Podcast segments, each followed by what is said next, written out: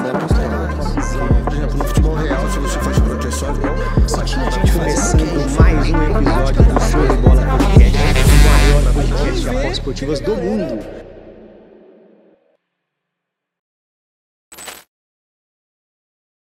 Fala galera, beleza? Show de bola, tranquilidade. Edivan Cervantes na área, começando mais um episódio do Show de Bola Podcast, o maior podcast apostas esportivas do Brasil. Estamos aqui no segundo episódio da terceira temporada, sensacional. O meu amigo Júlio Martini. Obrigado, meu irmão, pela Obrigado, vinda. Muito Estamos obrigado. aqui no, num estúdio novo, né? É, fazendo essa gravação aqui excepcionalmente nesse estúdio, sensacional.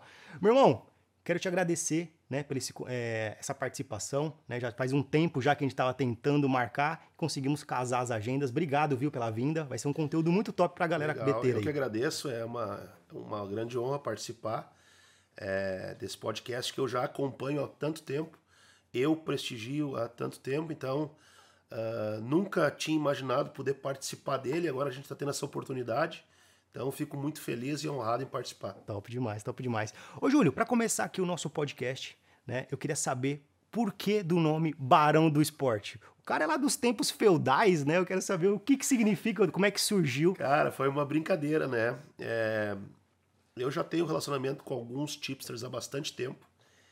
É, e eu fui, aos poucos, é, conhecendo mais e mais pessoas. Até que um tempo atrás participei de algumas lives de alguns tipsters, mandei umas apostas lá. E aí, numa dessas brincadeiras, aí eu sempre digo, pessoal, ah, nunca divulga meu nome e tal, porque, tipo, eu não tenho grupo, eu não, não, não, não, não, não, não quero aparecer, não quero, né? Ficava sempre nos bastidores ali, mandando tipo para um, tips para outros. E aí eu mandei umas tips num- numa live aí de, de um amigo e é, o João da Info, né? E aí os caras, ah, quem é que mandou essa tip? Quem é que é o cara? Disse, ah, esse é o Barão. Ele surgiu, jogou. E aí ficou Barão, o pessoal começou a me chamar de Barão nos grupos de, de WhatsApp, os outros tipos me chamavam de Barão, e Barão do Esporte, e, e Barão dos Cantos e tal, e acabou pegando. Aí incorporamos o personagem, e aí foi embora, né? Foi embora. É, começou com uma brincadeira. Sensacional. E o cara hoje é conhecido como Barão do Esporte. Ô, ô, Júlio, outra coisa também que eu acho que é muito interessante você contar aqui pra galera é, como é- o que, que você fazia antes das apostas, né? A gente até teve uma conversa em off e tudo mais, mas conta pra gente o que, que você fazia de fato. Bom, eu era executivo, trabalhava numa multinacional americana. Eu morei fora do Brasil 18 anos. É, trabalhava na área de moda. Então, basicamente, vivia entre é, Ásia, Estados Unidos e Nova York. Morei sete anos na Ásia Sério? e depois eu vim morar em Nova York. É, foi aonde eu conheci as apostas esportivas, né? Lá nos Estados Unidos. Então, eu era executivo, minha área é, era de, de, de tocar negócios, né? E na área administrativa, financeira, operacional, e construí uma carreira fora do Brasil nessas áreas aí. É, fiquei que ano? trabalhando nessas áreas, a- trabalhei nessa área até 2020, até a pandemia. Aí na pandemia eu decidi voltar ao Brasil, é, realoquei minha família no Brasil novamente. E Todo mundo tinha ido com você? todo mundo morava comigo. Minha esposa, a gente foi morar junto, ela era bem jovem, foi morar comigo em Hong Kong. Meu primeiro filho nasceu em Hong Kong. Sério? Caraca. E, e hoje a gente, a gente voltou ao Brasil, a família toda é, mora em Novo Hamburgo, no Rio Grande do Sul.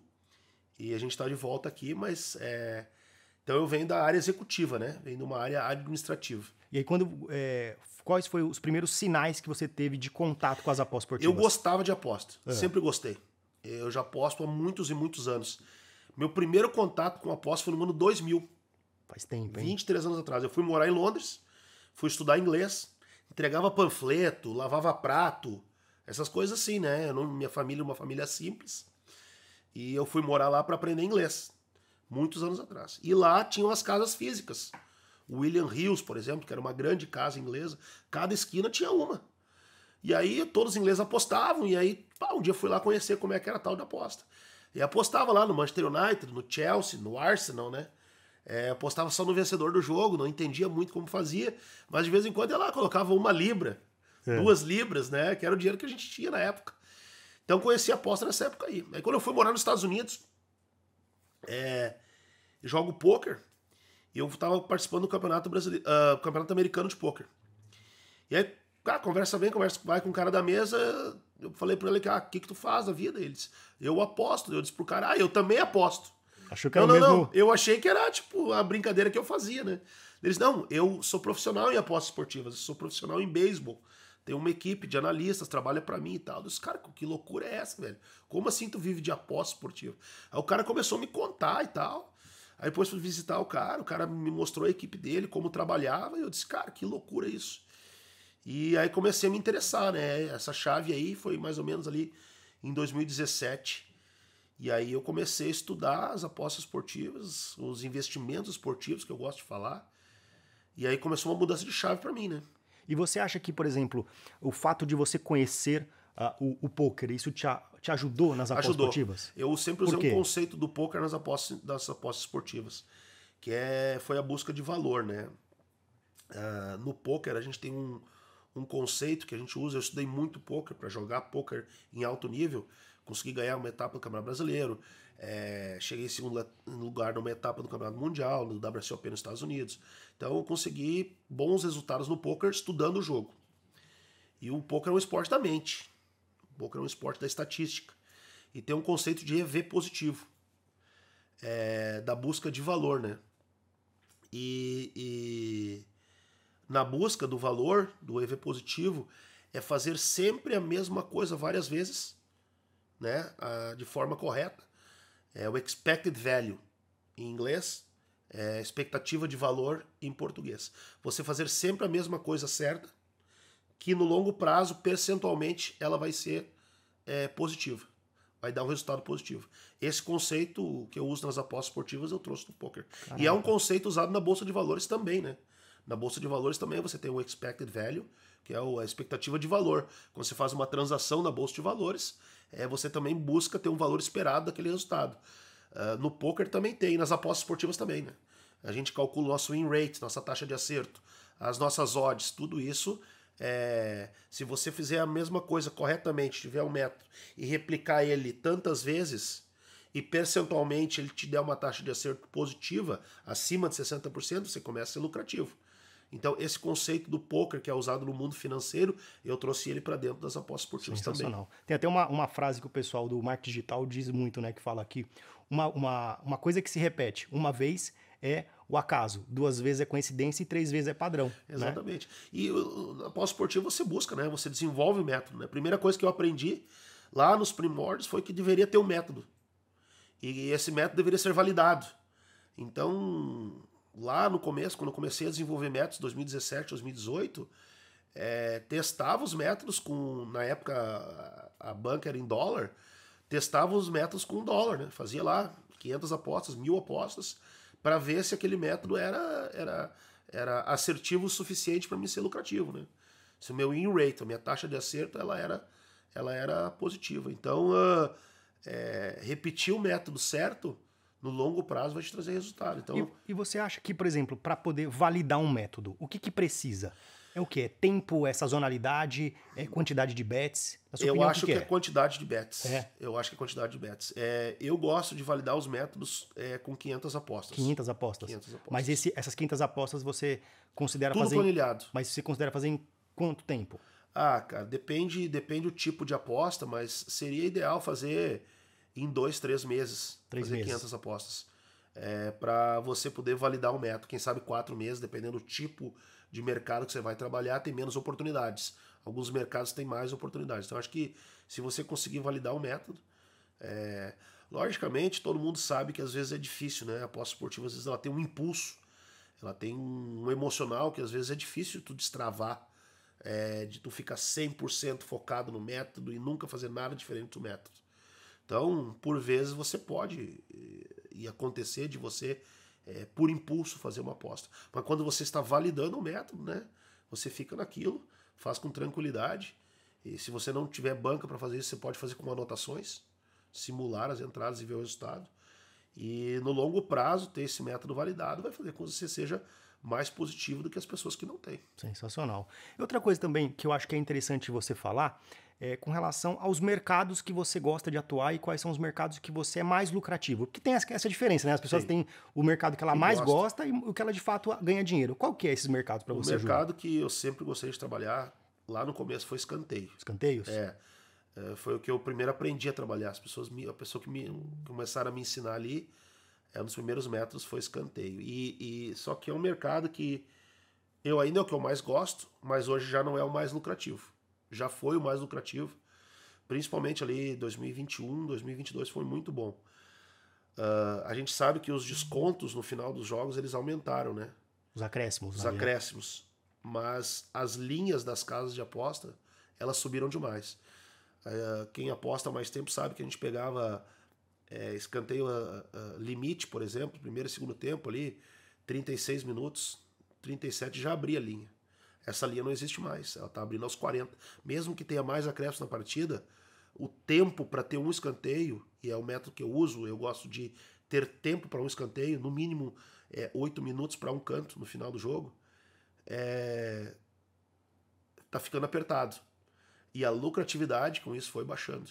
Porque hoje você não tem certeza dos descontos. Tem árbitro que vai lá e dá 7, 8, tem árbitro que dá 4, 5.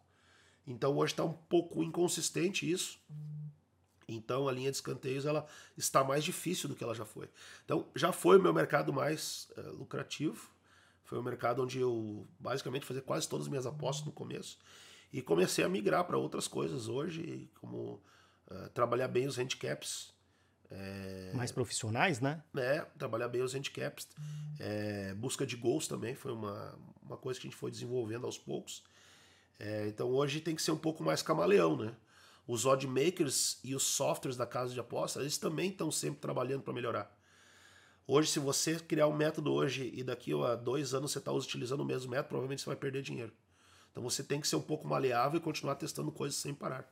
Sensacional. Galera, para falar para você também com relação aos mercados, né, as melhores oportunidades, igual o Júlio falou aqui, eu vou deixar para vocês um canal que é sensacional, canal que eu acompanho muito, que é o canal da Dr. Tips, sensacional, muito bacana. Vou deixar um link aqui abaixo para você entrar e você conhecer lá o trabalho dos caras. Eles mandam escanteios, eles mandam gols, cara, mandam até, handicaps. Até um cara né? que eu sigo, tá? É. Doctor, eu sigo a Doctor, é é, o cara é o rei da Alemanha, né? Ah, é? é? impressionante. Quando ele manda tipo da Alemanha lá, eu, eu mesmo faço na minha conta pessoal. Sensacional. É impressionante. O cara, o cara acerta tudo na Alemanha. não sei o que, que ele tem com aquele país lá. Mas, cara, ele manda gol na Alemanha e o gol, o gol vem, velho. É inacreditável. Tem, tem, o Barão do Esporte e tem o Barão da Alemanha também, é, que é o, o Barão Dr. Tips. Vai ficar o link aqui abaixo para você entrar e conhecer lá o vai Doutor tá do Green. Sensacional, lá. beleza? Ô, Júlio, outra coisa também que eu acho interessante você falar com relação a, a valor de banca. Né? Muita gente tem essa, esse clichê. ah, eu só vou conseguir muito. ganhar dinheiro se eu tiver uma banca alta. Na sua opinião, o que, que você considera um valor exato, um valor é, mágico, se posso, possamos dizer assim, uhum. para uma, uma galera começar com as apostas esportivas, para começar a ganhar de fato dinheiro? Porque o que, que eu, só para é, sintetizar o que eu te falo, porque eu não considero 100 reais banca. Muita gente já me criticou por causa disso, uhum. porque eu acho assim, 100 reais não é banca para você ganhar dinheiro, é para você aprender. Né? Não sei o que você acha disso, queria saber a sua opinião. Vamos lá. Primeira coisa, eu acho que se você deve colocar na bet o que é você tem descartável disponível. Esse conceito eu aprendi com o Netuno. Opa, interessante, hein? É, o Netuno sempre fala lá, coloque na, na, na, dentro da casa de aposta o que é descartável disponível. Ou seja, uma grana que você não precisa. Que você pode perder lá e não vai fazer falta para você. Você não vai ter que pagar o seu gás, a sua luz, dependendo desse dinheiro. Então eu acho que é um conceito importante. A banca depende de quanto você tem disponível para colocar. Você pode começar com uma banca baixa. Você vai ganhar muito dinheiro com uma banca baixa? Não. Mas o que você deve fazer? Você deve, além de ser criterioso nas suas entradas, é, não seguir 400 tipsters ao mesmo tempo. Tem essa questão é, também, Pega né? um ou dois caras que vocês conheçam, que vocês confiam no trabalho, é, e sigam somente esses, né? E se vocês têm um método validado, sigam o seu método. Não fiquem catando entradas o dia inteiro. Mas é importante, vamos dizer que você comece com 100 reais. Você começa com 100 reais e você aos pouquinhos você vai é, tendo uh, sendo positivo, lucrativo e que você consiga crescer essa banca devagar. Você vai precisar fazer pequenos aportes nessa banca. Não sei, comecei com 100 reais hoje é, e ganhei 10 reais no mês. O cara vai dizer, ah, ganhei 10 reais, não me adiante nada. Agora, se você colocar 100 reais na poupança, chegar no final do mês, você vai ganhar 101 reais. Vai ter 101. Aí tá bom. Mas após esportivo você ganhou 10%, não tá bom. Se você pensa assim, você já começa errado. Se você ganhar 10% ao mês, você vai ficar milionário. É só você ter paciência. Então, uh, o que, que eu recomendo para a banca? Independente do tamanho que ela for, eu acho que não tem um tamanho ideal. Eu acho que tem um método para você crescer ela. O que, que eu recomendo? Fazer pequenos aportes. Se você colocou 100 reais hoje e você terminou o mês com 102, 105, 110, você já foi positivo. Coloque 20 reais, coloque mais 10 reais na banca. Suba sua stake. Se você trabalha com 2%, faz aposta de 2 reais, por exemplo, suba para 2,20, 2,50, não sei. Um número que seja proporcional e seguro para manter a sua banca. Porque você só consegue ser longevo no mercado, ter longevidade, ficar no mercado por muito tempo, se você preservar a sua banca. Controle de banco não é para você ganhar dinheiro. Controle de banco é para você preservar a sua banca. Se você quebrar, você não vai ser longevo no mercado. Você só vai ser longevo no mercado se você preservar a sua banca. Então tenha o controle de banca.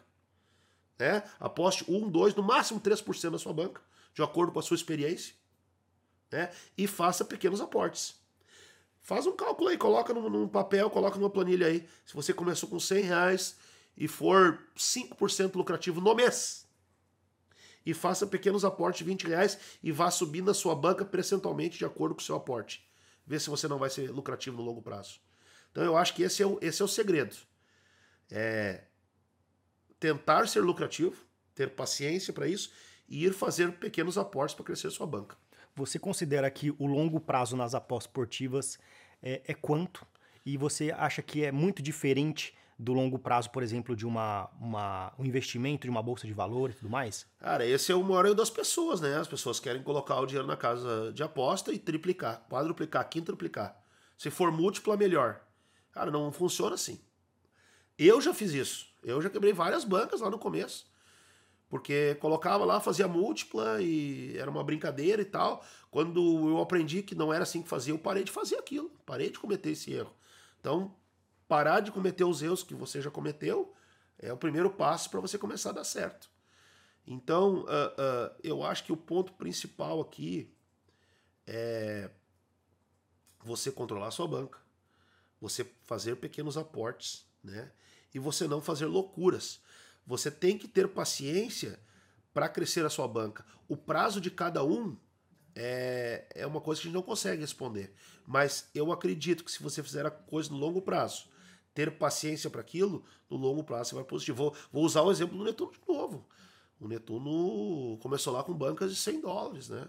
Na época. Ele me contou na entrevista que eu fiz com ele para o nosso canal do YouTube. Ele contou essa experiência. Ele começou com banca pequena e foi crescendo ela pacientemente, né? Hoje ele faz, uh, tem uma banca muito grande e faz apostas muito altas.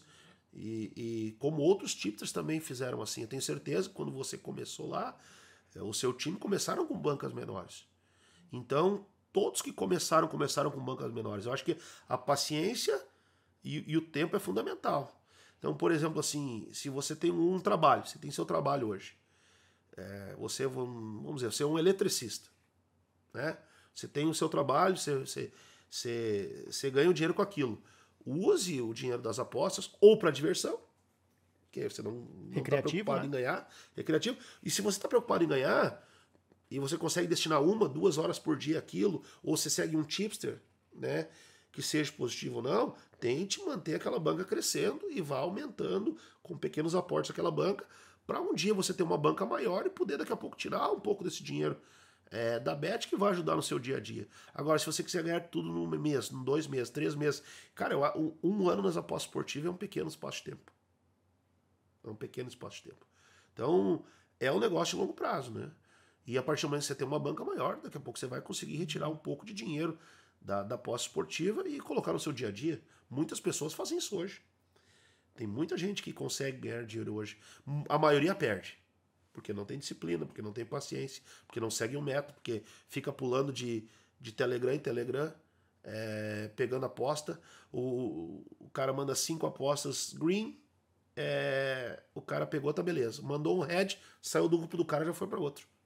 Esse cara não vai ele nunca vai conseguir ter uma boa banca na pós-esportiva. Sensacional. Galera, aqui uma aula, né, do, do Júlio falando como de fato você precisa, né? Eu acho nem, nem que você tem, você precisa seguir pelo menos o nível básico de um passo a passo para você poder ter um sucesso nas apostas esportivas.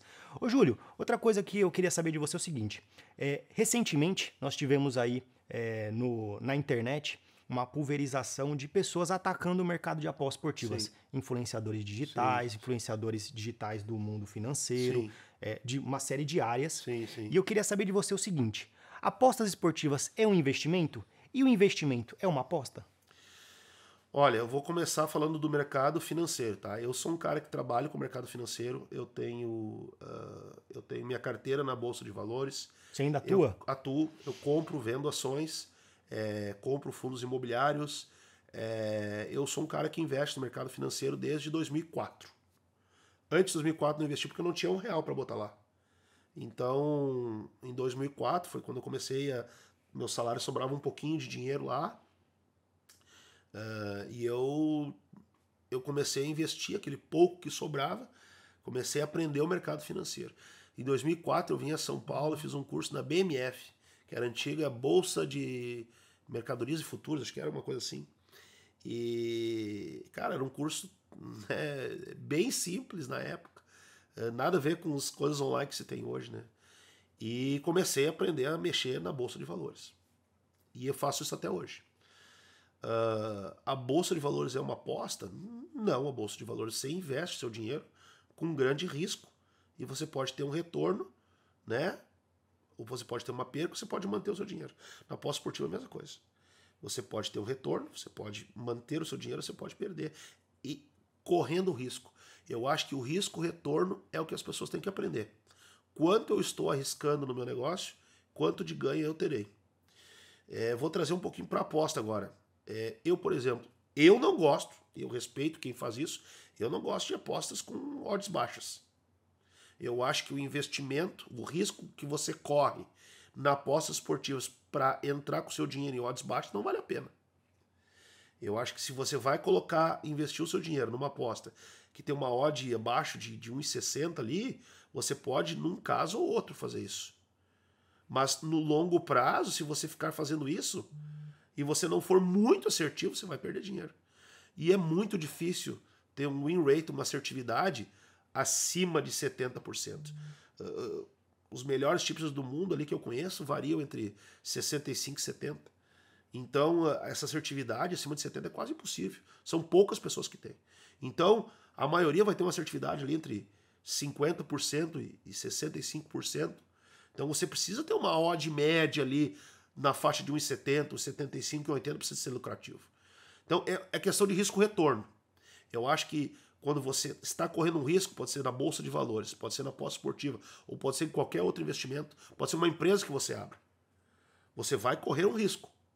O seu capital, ele custa dinheiro. Quando você investiu lá dentro, é, é, tem um valor que custou aquilo ali. Então, é, você precisa saber o risco que você está correndo. Então a aposta esportiva é, é um investimento também. Se você tratar isso como investimento, se cada aposta que você fizer, você vai colocar uma aposta de 10 reais, 100 reais ou mil reais. Você tratar aquilo e pensar o seguinte: vale a pena eu investir o meu dinheiro nessa aposta? Tem fundamento eu apostar no escanteio de um time que já está ganhando de 3 a 0 no minuto 87, que o juiz vai terminar o jogo com menos desconto, porque o jogo está Tá morto. Vale a pena investir meu dinheiro naquilo ali? Se pergunte toda vez que você vai apostar. Vale a pena investir o meu dinheiro nessa aposta? Se valer a pena, a odd que você está é, é, pegando vale a pena, ela paga um benefício suficiente para o risco que você está correndo naquela aposta. Sensacional. Então, cara, é investimento. É, quando, quando o Thiago Negro colocou aquela. Ele mencionou apostas esportivas, né? Eu acho que vários tipsters tentaram entrar em contato com ele, inclusive eu tentei, de dizer para ele, cara, vamos conversar então. Você não precisa me entrevistar, nem me entrevistar, eu posso conversar em off com você. Não tem necessidade de aparecer. Mas vamos trocar uma ideia, porque eu também invisto no mercado financeiro. Eu gosto do teu canal, tem vários conselhos legais e, e, e eu invisto no mercado financeiro desde, desde 2004. Então, eu invisto nas apostas esportivas há menos tempo, mas é um investimento também. Então, se pergunte isso, pessoal. Vale a pena investir o meu dinheiro nessa aposta? É, a odd que eu estou pegando vale a pena correr o risco? Se perguntem isso. Daqui a pouco você vai investir melhor o seu dinheiro no mercado é, fazendo essas perguntas. Muito bom, muito bom. É sempre, é sempre bom frisar, galera, porque assim, o dinheiro que você coloca na sua banca, esse, esse, dinheiro ele tem que ser tratado com o máximo de responsabilidade. Porque as pessoas têm, com a, a, internet, deu uma, uma banalizada, né, Júlio? Porque, por exemplo, quando você coloca, você pega 100 reais na mão, é diferente quando você tem 100 reais num saldo de uma conta. Exatamente. Uma, a, a, percepção ela é diferente. Então tome muito cuidado, não fique é, apostando aleatoriamente aquele valor. Eu sempre faço, até brinco, tem uma frase que eu falo assim: é, aposta o dinheiro da cerveja, mas nunca o leite da criança. Né? Porque você tem que ter esse discernimento, esse, esse comprometimento com o seu dinheiro. Porque se você não tiver um comprometimento com 100 reais, cara, você não tem comprometimento com praticamente nada na sua vida. Exatamente, né, exatamente. Júlio? Eu acho que tem que ter responsabilidade, né? É, seja responsável com a aposta esportiva. É, coloque o seu dinheiro disponível lá, é, descartável disponível, né? É, eu acho que a grande maioria das pessoas ela começa com uma brincadeira nas apostas. Sim. Aquilo é um hobby, aquilo é um passatempo. É, e se você quiser ganhar dinheiro, você tem que trocar um pouquinho essa chave, né? Acho que é, trocar um pouquinho essa chave, fazer aquilo como investimento, vai fazer com que no longo prazo você seja lucrativo. E banalizou demais, né? Tem muita gente na internet é, inventando história para você, é, mentindo sobre isso. Então, tente separar as pessoas boas que te passam um bom conteúdo, conteúdo educativo, das pessoas que estão te vendendo um sonho, né? Que você é, não vai realizar, vai virar um, vai virar um, um pesadelo. Então tenha um cuidado com o que você vê na internet, tenha um cuidado com quem você segue na internet, porque é, se você seguir a pessoa errada, daqui a pouco você vai estar tá jogando o jogo do tigrinho, você tá, vai vender, tá botando cassino, você vai estar tá fazendo coisas que deveriam ser somente é, uma brincadeira, seria um passatempo, uma coisa que você não deveria gastar muito dinheiro, daqui a pouco você está gastando o leite da criança. Você já se considera uma pessoa viciada em aposta? Cara, acho que todo mundo que faz aposta esportiva passou ali do lado do é. vício. Em algum momento na história da, da, da aposta esportiva, você passa ali perto do vício. Acho que todos nós que apostamos passamos ali perto. Ah, cabe ter o discernimento de não se viciar. Se você tá num churrasco com os amigos e você não consegue soltar ali a aposta, tem que estar tá apostando. Se você é, é, tá com a sua família em casa e não conseguiu parar para conversar com seu filho e trocar uma ideia com a sua esposa, ou olhar um filme junto, você tem que pegar o celular e ficar ali apostando, cara, dá uma repensada, porque você pode estar tá perto do vício. É uma patologia, né? Sinal de alerta ligado. O sinal de alerta ligado. Você tem que, você tem que aí tirar o pé. Se você não consegue ficar longe das apostas, você está viciado. Isso é uma patologia, isso é uma doença. Então, você tem que pegar e, e, e, tirar um pouco o pé e recuar isso aí. Não gaste o tempo inteiro que você tem com as apostas esportivas. Isso é um erro. É, às vezes, nas apostas esportivas, menos é mais. Se fazer menos apostas, ser mais assertivo, é muito melhor que você ficar apostando é, 100 vezes por dia, passar o dia enlouquecido atrás de aposta. Menos é mais, às vezes. Então, tenha cuidado todo mundo passou ali perto do vício. Alguns conseguiram ir para o caminho certo e alguns não. Então tenha cuidado. Show de bola. Você comentou agora, até seria um, um, uma pergunta que eu ia fazer para você com relação aos slots, né? Aos jogos dos Tigrinhos, sim, sim. A, da, dos Aviators, dos Spacemen. Inclusive, recentemente, muitos relatos, relatos. de famílias sendo ontem destruídas. Tive um relato. Você teve um relato ontem? Teve um relato de uma pessoa que a, a esposa tirou o dinheiro da poupança que eles iam. Uh, uh, comprar uma casa e colocou todo no Tigrinho. Todo? E todo o dinheiro perdeu. Qual era o valor? Você tem uma ideia? Era 70 mil reais. E a pessoa mandou um relato no, no meu, no, no, meu Instagram pedindo ajuda. Né? Não ajuda financeira, mas ajuda como tratar essa situação. E eu vejo vários outros relatos. Né? Tenham cuidado com esses jogos, gente. É, se você for fazer uma brincadeira ali uma vez, colocar um real, dois reais, dez reais, se não fizer falta para você, fizer uma brincadeira, beleza. Mas não acho que isso ali vai dar dinheiro pra você. É que nem você. É, você num cassino, cara. Você num cassino. Eu fui, eu fui muito a Las Vegas, né? É, em exposições, em feiras, lá brincava no cassino, botava o dinheiro na roleta. Ali acabou. Ganhou, não ganhou, perdeu. Perdeu, acabou. É, se você for fazer essa brincadeira aí, tenha cuidado, né? Eu, eu, acho, eu acho ridículo, assim. Eu não chamo de influenciadores, eu gosto de chamar de subcelebridades. Essas subcelebridades aí, é, vendendo esses jogos no mercado e as pessoas entrando ali e tirando geralmente o dinheiro do, do seu pão, o dinheiro do seu leite, o dinheiro do seu gás, para botar nisso aí achando que vai ter resultado, cara. Não façam isso, gente. Isso aí é um erro, é um erro muito grave. E essas subcelebridades que vendem isso aí, tá? Esse pessoal que vende esse negócio aí, futebol virtual é outro, tá? Esse pessoal Eita, que vende polêmica, futebol virtual, hein? Polêmica. vende futebol virtual, deveria ser preso. Ô, louco. Deveria ser preso. Cara, os caras estão vendendo uma ilusão, velho. Caraca. Estão fazendo as pessoas perderem dinheiro, cara. E não deveria fazer isso aí. É, são subcelebridades, veja aí, modelos, pessoal aí é, vendendo esses jogos aí. Cara, é uma vergonha, velho. É uma vergonha. É, tem, que um- tem que vir uma legislação para certos tipos de propaganda na internet. Você não pode fazer propaganda de qualquer coisa. Né? É, é, deveria ter uma legislação quanto a isso. Que os nossos deputados, aí, se alguém estiver ouvindo isso aí, né, é, que consigam colocar uma legislação decente quanto a essas propagandas dessas subcelebridades. Show de bola. Então, galera, fica aí a dica pra vocês. Na verdade, não é a dica, é um conselho. É, se tiver qualquer, ti- qualquer tipo de sintoma, né? Eu, eu acho que a- o vício, ele é uma doença, né? Doença. Então, ele vai dando sintomas pra você. Às vezes a pessoa é viciada e fala que não é. Exatamente. Né? Ah, eu não sou viciado, não. As pessoas falam assim, que tem essa, esse tipo de pessoa, mas é, o- o- a- os vícios, as, as apostas esportivas, quando você fica viciado, ela dá sintomas, ela dá indícios. Então, fique, fique esperto né, com relação a isso para você não cair e você chegar no fundo do poço. E o pior, levar pessoas que você ama junto com você pro fundo do poço, que Sim, é o pior, né, Júlio? Esse é o que é o mais complicado. E com relação, você falou agora da, da, da, da legislação, né? Parece, parece que vai haver alguma coisa de regulamentação nas apostas esportivas no Brasil. Inclusive, ah, algumas casas já começaram a Sim, sim. sair fora, né? A Sim, 188bet também já, já acabou saindo. É, tem aí indícios, tem rumores de outras casas. O que, que você acha sobre isso? Você acha que vai ser maléfico, benéfico? Acho que precisa ser bem discutido isso, né? É. A gente vê alguns ícones aqui da pós-esportiva, né? Tentando trabalhar com, com, com, com deputados e senadores para fazer um texto decente. Ah, bom, ponto um, tem que haver uma legislação. Ela não existe. Então tem que haver uma legislação sobre isso. Tem que, tem que existir regras para isso, independente se vai ter mais imposto ou menos imposto. Agora, essas regras têm que ser corretas, né? Eu acho que precisa mais discussão sobre isso.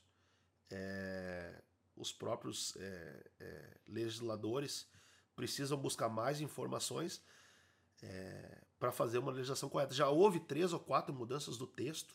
Eu li o texto já, Esse projeto de lei, né? É, projeto de lei. É, o primeiro texto foi muito ruim, é, muito errado. Ah, houve modificações. ah, ainda não tem um texto final, né? Então vamos aguardar um texto final. É, eu acho que é os dois lados. Vão ter coisas boas, vão ter coisas ruins, como tudo que acontece. Eu só espero que ele seja correto. Ele sendo correto, colocando regras claras, que todos possam cumprir as regras, tá tudo certo. Mas essas regras têm que ser claras, né? Se você não sabe as regras, você não sabe como, como cumprir elas, fica complicado. Tanto a casa de apostas quanto os apostadores. Tendo regras claras, que todo mundo saiba como funciona. E você possa seguir aquelas regras, tá tudo certo. Né? O problema é que, por enquanto, a gente não, não sabe para onde vai. Não vai acabar as apostas esportivas, mas espero que eh, os nossos deputados, senadores, consigam colocar regras, regras claras para que todos possam seguir e que esse mercado seja produtivo tanto para o país quanto para as pessoas. Mas você acha que, por exemplo, havendo uma regulamentação, vai também acontecer uma peneira, um filtro de apostador? Por exemplo, aquela, aquela pessoa que é recreativa não vai mais entrar no mercado? Ou você acha que não? Vai continuar? Ah, a eu acho que o recreativo ele vai continuar. Eu acho que pode é, taxar mais fortemente os apostadores maiores, né? É. Os profissionais que têm stakes mais altas e que e trabalham é, é, com mais valor agregado no mercado. Acho que esse, vai sentir um pouco mais, porque esse vai acabar sentindo no bolso. Eu acho que a grande legislação tem que ser para as casas de aposta, né? As casas de aposta que eu acho que tem que é, ocorrer uma legislação ali que seja razoável para as casas e seja interessante para o país também. Elas estão vindo aqui, não pagam imposto nenhum, então tem que haver um benefício para o país se elas estão explorando é, o território brasileiro, as leis brasileiras, né? Sensacional, Então tem bom. que haver alguma coisa que seja benéfica e que isso vire benefício para as pessoas de alguma maneira. É um cara muito vivido, né? Um Vivido. cara que já é um poliglota aí, já conhece ba- bastante países. Sim. E a gente tinha conversado também que você já participou de algumas alguns, alguns joguinhos aí, né? Sim, alguns sim, joguinhos, sim. algumas finais aí de alguns campeonatinhos. Conta pra Sim. gente como é que foi. Eu comecei a, a- quando, quando, cara, quando comecei a ter um pouco mais de, de resultado financeiro do meu trabalho, eu nem apostava ainda. Eu comecei a viajar e, e o esporte sempre foi, fui um amante do esporte. Sempre fui amante do esporte, desde criança. Ah, principalmente futebol, né? Eh, Sempre fui a estádio desde criança. E quando eu tive a oportunidade de viajar para fora e sempre quis assistir uma Champions League, sempre quis assistir uma Copa do Mundo. E aí ah, era para mim eram sonhos, né? Eu era, um, eu era um amante de estádio de futebol. É, Aquela loucura assim de colecionar figurinha, de, sério? de, de foto, de pesquisar, de saber a capacidade, localização. E eu tinha uma meta para minha vida. Assim, o meu sonho era visitar todos os estádios que tiveram finais de Copa do Mundo. Caraca. Então eu tinha esse sonho. E o primeiro que eu visitei foi o Centenário Montevidéu, né? É. Então, ah, consegui... Qual Copa você foi na final? Eu fui na final do Brasil aqui. Aqui? Eu fui na semi e na final aqui, né? Fui vários jogos aqui É. no Brasil. Fui 15 jogos da Copa aqui. Mas ah, mais impactantes, né? É o 7x1 do Mineirão e a final do Maracanã, que foi um sonho poder estar numa final de Copa do Mundo, né? Que ainda bem que a Argentina não ganhou aqui, né? É, Pelo menos. consegui. Eu, eu, eu, eu consegui o ingresso através de um amigo É. e ele trabalha com a Nike. E aí conseguiu o ingresso pra mim e era na torcida da, da Argentina. Sério, mano. E aí eu andei por dentro do Maracanã, fui passando por todos os lados que podia e assisti o jogo no corredor no meio da torcida da Alemanha. Caraca. Então, no, no meio deles, assisti o jogo lá. Mesmo que a Alemanha tinha ganhado do Brasil, eu não queria que a Argentina ganhasse aqui. Então, eu entrei pela torcida da Argentina, fui cruzando e fui lá no meio da torcida da Alemanha ver o jogo. Mas, cara, eu tive muitos momentos legais. Assim. Finais de Champions, qual que você foi? Ah, final de Champions, eu fui semifinais e finais, né? Primeiro jogo de Champions que eu assisti foi uma semifinal, Barcelona e Chelsea em 2006, no Camp Nou, é, um a um o jogo, Ronaldinho pro Barcelona e Lampard é, pro Chelsea, um jogaço. Caraca. O Chelsea tinha um timão, né?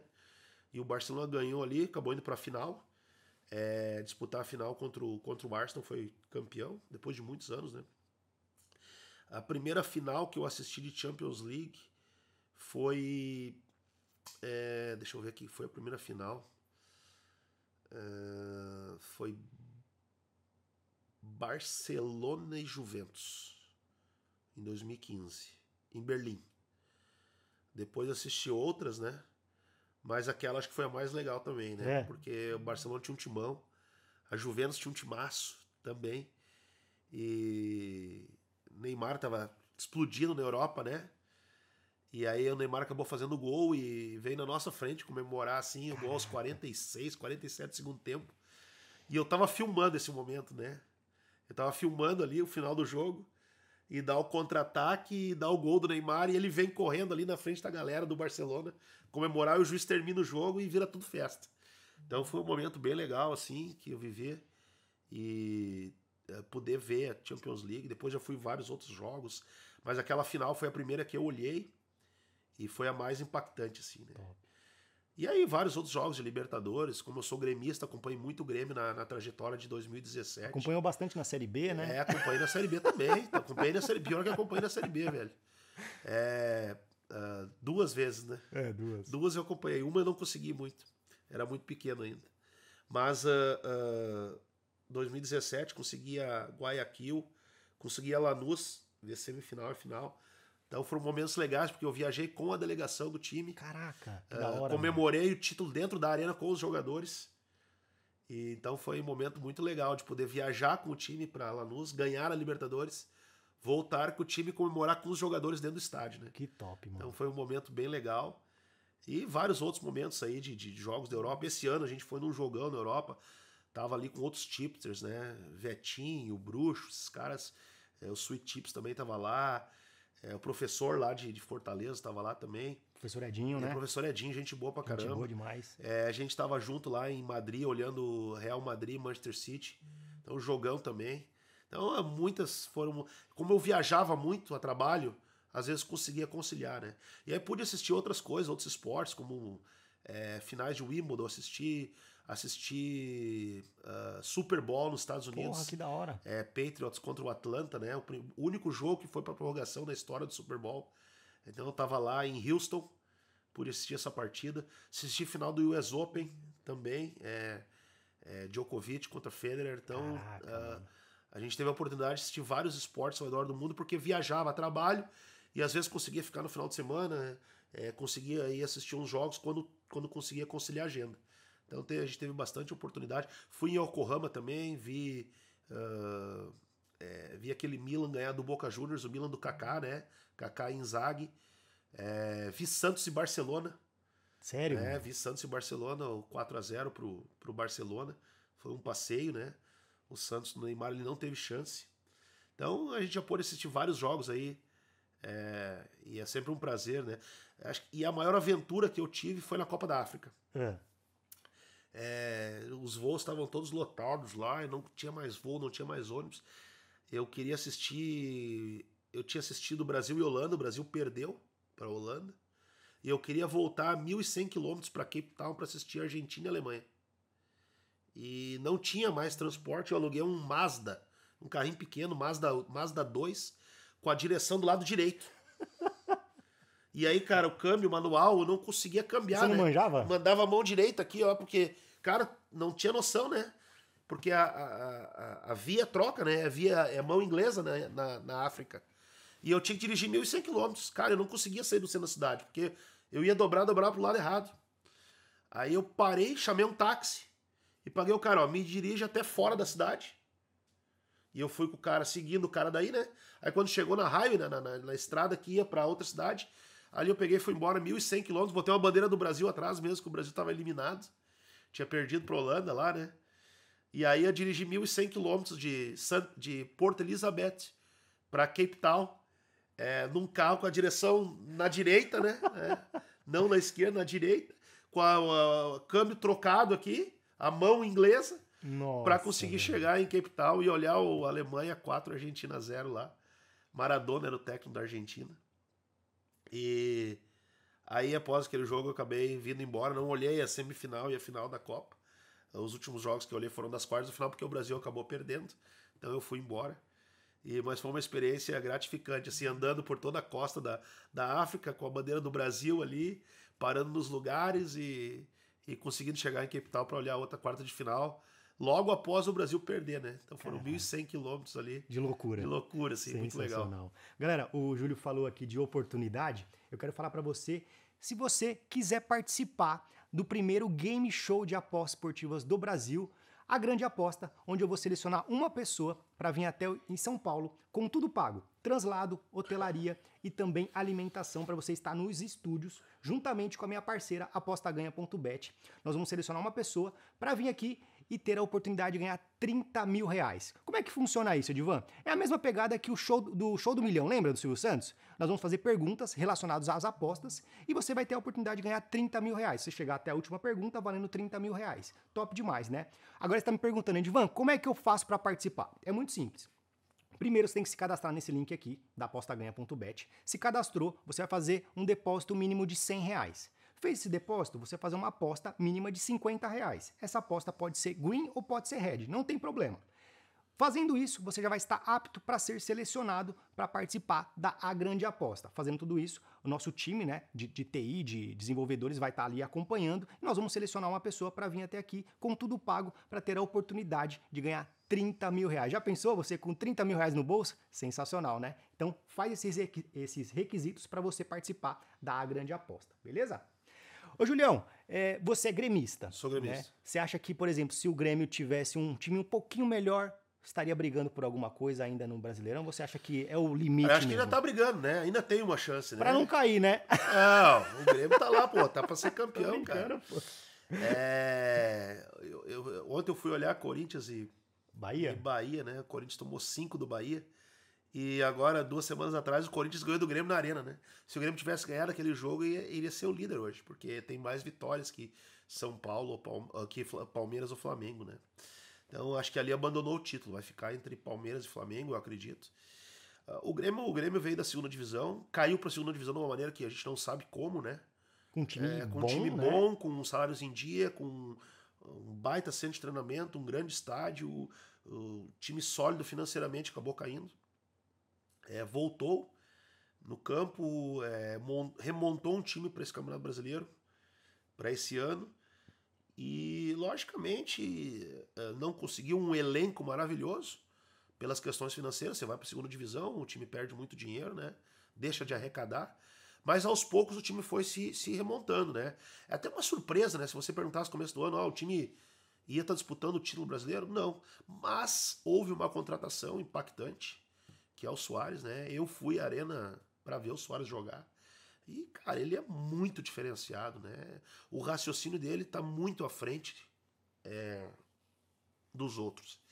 Cara, eu, eu, tava falando ontem com, com, com um amigo lá na Arena do Corinthians. Cara, se o Grêmio tem um arrascaeta da vida, ou o Flamengo tem um Soares, nossa, ninguém segurava. Porque esses caras eles estão eles numa outra velocidade de raciocínio. Eles estão sempre enxergando na frente. Fora isso que o cara, né, tu vê os jogadores brasileiros, cara, tem, tem vagabundo em campo. Tem vagabundo em campo. O Soares, cara, ele jogou, é o jogador do Grêmio que mais jogou partida esse ano. O cara tem 36 anos, tem um joelho podre, né? E o cara jogou 36 partidas esse ano. O cara se doa em campo. Tu vê o Soares marcando, tu vê o Soares correndo, tu vê o Soares roubando bola do, do, do zagueiro aos 40 do segundo tempo. E aí tu vê jogadores. Cara, que nem eu vi ontem no, no Corinthians ali. É, Yuri Alberto. Ele troteou em campo os 90 minutos. Ele troteava. Maior enganador. Cara, dava uma corridinha aqui, uma corridinha ali, disputava uma bola aqui, disputava uma bola. E aí eu, eu fiquei pensando no, no, no Soares correndo, né? Se o Soares está num time melhor, se o Soares está num Palmeiras ou num Flamengo, é, esses times iriam ser campeão brasileiro. Com certeza, já, já, já teriam sido campeões.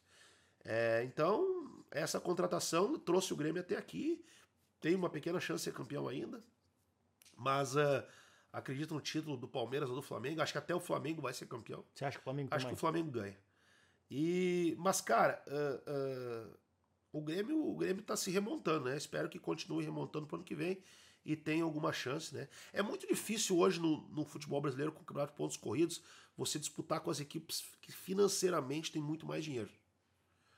É, o Corinthians é, é, é uma incógnita, né? Que é um time que tem muita grana, tem uma torcida espetacular, né? Torcida gigantesca e não conseguiu montar um time, né? Mesmo tendo todo um aporte financeiro grande. É, então, é, o futebol brasileiro tende a ser dominado nos próximos anos pelas equipes que é, têm mais uh, condições financeiras, como Palmeiras e Flamengo hoje em dia, né?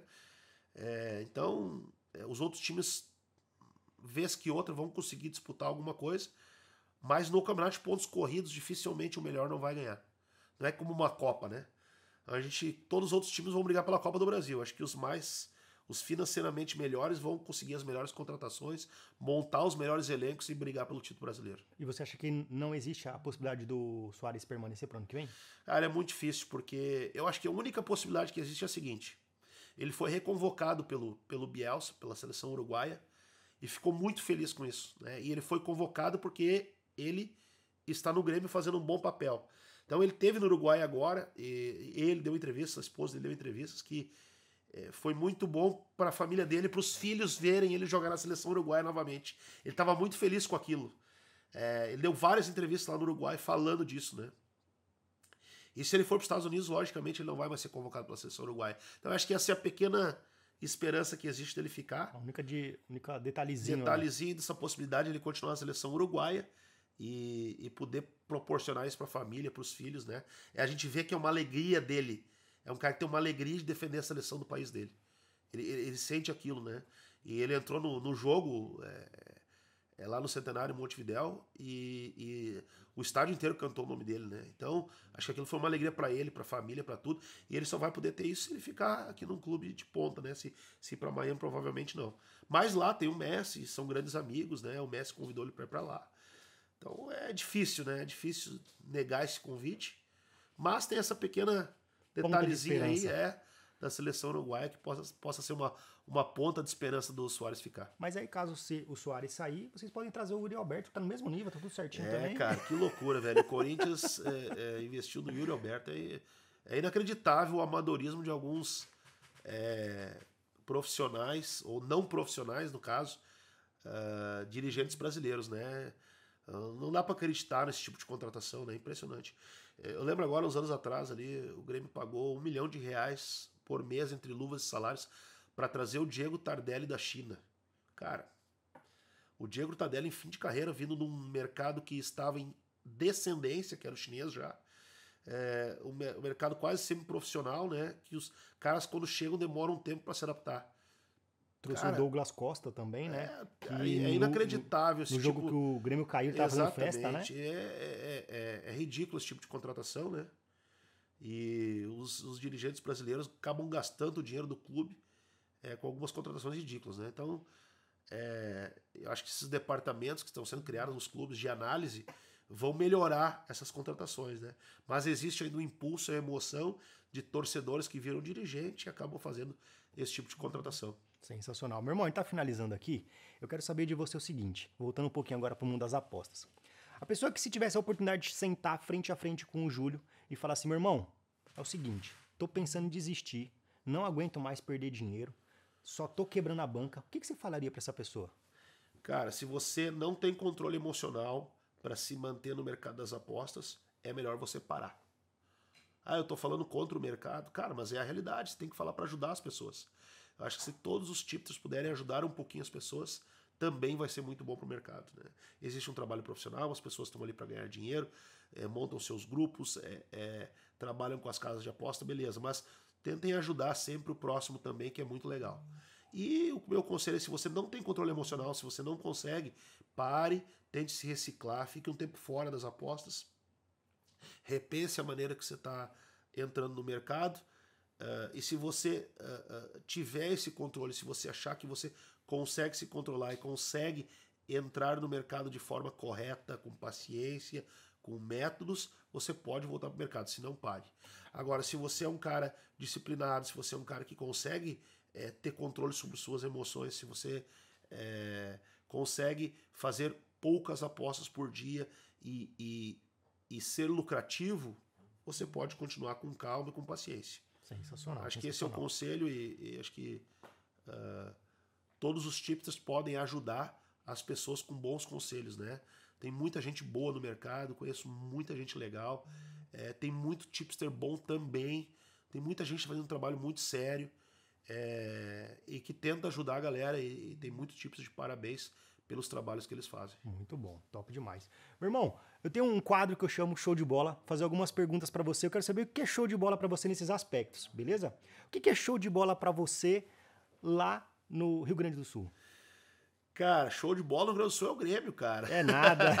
eu pensei que ele ia falar os churrascos. Ah, show de bola, cara. Eu acho que a cultura do gaúcho é uma cultura muito legal. O, o gaúcho é um, é um, é um cara que recebe muito bem quem vem de fora. É um povo hospitaleiro e eu acho que isso é uma cultura que deve se manter no Rio Grande do Sul por muito tempo. Eu acho que é uma coisa show de bola do gaúcho, é a maneira como o gaúcho recebe quem vem de fora. Top demais. O que é show de bola para você nas apostas esportivas? Cara, show de bola na aposta esportiva é conseguir é, ter o controle emocional é, para você se manter no mercado. Boa. E para finalizar, o que é show de bola para você na sua família? Cara, família é tudo. Eu acho que eu amo a minha esposa, amo meus filhos. É... Esse amor veio da minha mãe, né? Perdi meu pai muito cedo. Perdi meu pai com quatro anos. E poder montar uma família e desfrutar dessa família tudo. Então, se você tem uma família, é... cuide da sua esposa, cuide dos seus pais, cuide bem dos seus filhos. Passe o máximo de tempo que você possa com eles. Eduque os seus filhos para o mundo e é, ter todo o amor que você tem para eles, porque isso volta para você com certeza absoluta. Muito top, muito top. Galera, a gente tá finalizando aqui. Eu quero que você deixe, Júlio, pra galera que. Quem não conhece o Barão tá perdendo tempo, né? Você é maluco, você não conhece esse Até segue lá, aqui. né? Temos o canal educativo no YouTube. Isso. É, temos um site educativo, barãodesporte.com.br, com muito conteúdo legal para você aprender. Qual que é as suas redes sociais? Passa tudo pra gente. No, no, no YouTube a gente tem o Barão do Esporte. É, segue lá, tem entrevistas legais. Já teve entrevista com o Netuno, entrevista com o Pablo, tá vindo entrevista com o Doctor, tá vindo entrevista com o Sweet Chips. É, vamos entrevistar outros chipsters. É, Danilo Quintino do Chute Inteligente. É, provavelmente aí vamos estar fazendo entrevista com outros caras bem conhecidos no mercado. É, uh, tentando algumas entrevistas aí logo em seguida para colocar lá, com muito conteúdo educativo também para a galera. É, temos um grupo free do Telegram, tudo free, também Barão do Esporte lá no Telegram. É, vai ficar o link aqui embaixo para você. Vai ficar o link para você seguir. Você clica ali, pede para entrar, a gente libera. É um grupo fechado. Então você clica ali, pede para entrar, a gente vai liberar. No Instagram também, arroba Arão do Esporte. Então, tudo com muito conteúdo educativo, é, conteúdo para ajudar a galera também. É, tudo free e espero sempre poder contribuir alguma coisa com, com esse mercado que vem crescendo dia a dia. Top demais. Então, galera, eu sempre falo o seguinte: nada mais justo do que a gente ser uma pessoa com reciprocidade. Então, aqui, ó, tivemos um conteúdo top, um conteúdo sensacional para você, totalmente de graça aqui. Nada mais justo de você também retribuir de que forma? Seguindo, né? Seguindo o Júlio, o Barão aqui, para você conhecer. É, eu sempre falo, eu não, não costumo chamar, não chamo qualquer pessoa para vir aqui no podcast. Pelo contrário, são as pessoas que de fato têm algo a agregar. Então, se você gostou de alguma coisa que o Júlio falou aqui, dá a, a opção para você ir lá conhecer o trabalho dele, vai lá, acompanha e tudo mais. Se você não gostar, beleza, você pode sair, não tem problema nenhum, mas pelo menos se permita a você a conhecer esse profissional sensacional que tenho certeza que você vai ter muitos resultados, não somente resultados é, financeiros com, a, com as apostas que ele manda lá, mas também educacional, educativo, que o cara manja muito, o cara é brabo. Julião, quero te agradecer de coração pela sua vinda, meu irmão. Eu que Muito agradeço. Obrigado. Sabe que as portas estarão sempre abertas para você quando quiser voltar. Tem uh, o trânsito livre para você vir. Eu só tenho que te agradecer pela essa vinda e, cara, pode contar comigo, viu? Valeu, eu que agradeço. De novo, é uma honra participar. Fiquei muito feliz com o convite. É... Você é um cara que eu sigo há bastante tempo. Eu sigo vários, vários tipsters aí. Tem muita gente muito boa no mercado. Então, deixo meu abraço para a comunidade aí. Obrigado por, pela, por essa oportunidade. E tamo junto sempre. Boa sorte a todos aí. Saúde e sucesso na vida de vocês. Galera, é isso então. Tamo juntão e até o próximo Show de Bola Podcast.